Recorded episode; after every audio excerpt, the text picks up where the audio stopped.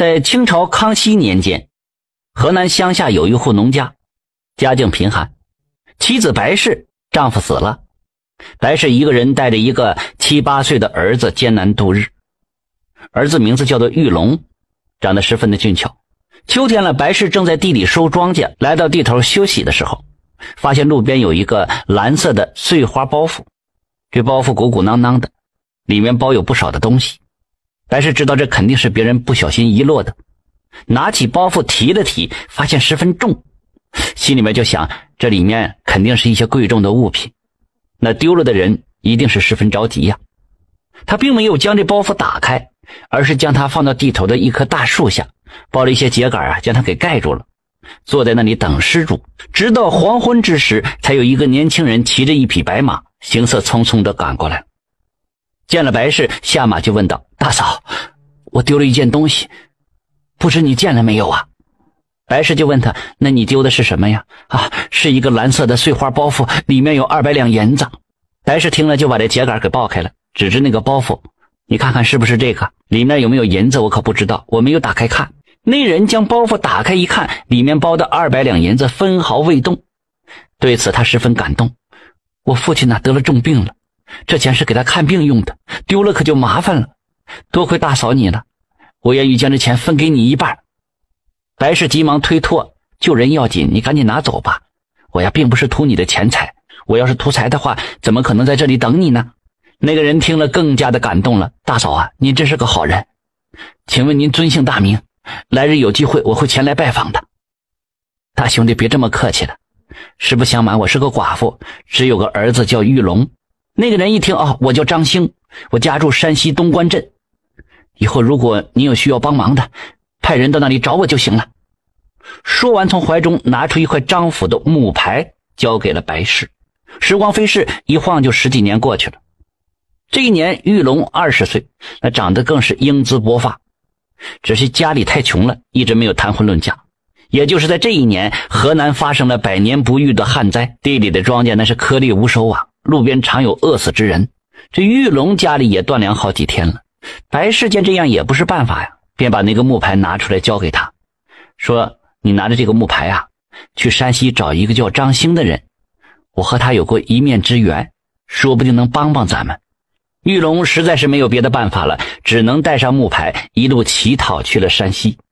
就这样走了半个多月，刚到山西境内不久，他就饿倒在一户人家的门口了。只见这户人家张灯结彩，十分热闹，像是要办喜事。不一会儿，主人家出门看到了他了。那位老爷对他上下打量了一番，然后将他扶到家中，盛了饭菜让他吃。玉龙啊，狼吞虎咽的吃完了。刚要道谢的时候，主人说话了：“小兄弟啊，这饭也吃了，能不能帮我一个忙啊？”玉龙就抹了抹嘴：“滴水之恩，当涌泉相报。您说什么事儿？只要我能办到，一定帮。”主人叹了一口气：“嗨，我儿子刘虎啊，自幼和东关张家的女儿定了娃娃亲，明天就要去迎娶。可是我儿子长相丑陋，不久前喝醉酒摔伤了，现在就像是一个猪头一样，怕吓到女方家里人。我想麻烦你代替他将那新娘子迎娶回来，回来之后必有重谢。”玉龙也觉得这件事情不是难事啊，所以一口就答应下来。第二天一大早，玉龙穿上新郎官的衣服，跟着迎亲队伍向城里走过去。这路上一切都顺利。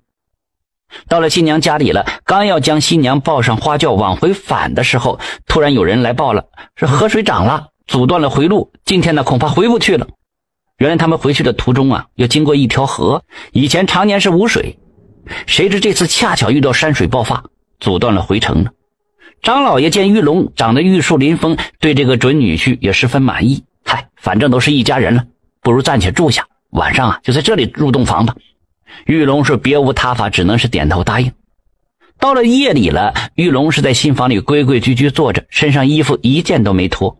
新娘见了十分委屈啊，郎君哪里对我不满意吗？是嫌我长得丑吗？玉龙摇了摇头，小姐啊，你长得十分漂亮。不管谁娶了你，那都是他的福气呀。实不相瞒，我并不是你的新郎啊。新娘听了大惊，当即将父亲叫到房间来质问。父亲听了，脸色一沉，责问这玉龙到底是谁。玉龙一见瞒不住了，只好将这事情的原委给讲了出来，同时表明了自己的身份，还有将自己找张兴的事一并就告诉了他。新娘的父亲听完了大吃一惊：“我就是张兴啊！”玉龙听了也是吃了一惊，急忙拿出那块木牌让张兴看。张兴看了连连说道：“没错，没错，这就是我的牌子呀！看来这就是天意呀！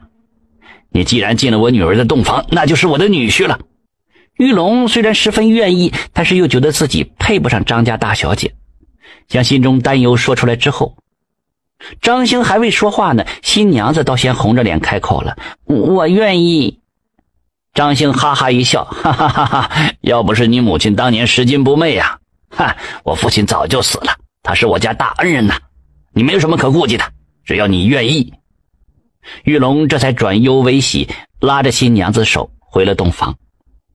第二天，张兴向刘家悔了婚，刘家自知无礼，只好打碎了牙齿往肚子里咽。成亲后的第二天，张兴派人去河南将玉龙的母亲接了过来，一家人过上了幸福而又美满的生活。感谢您的收听。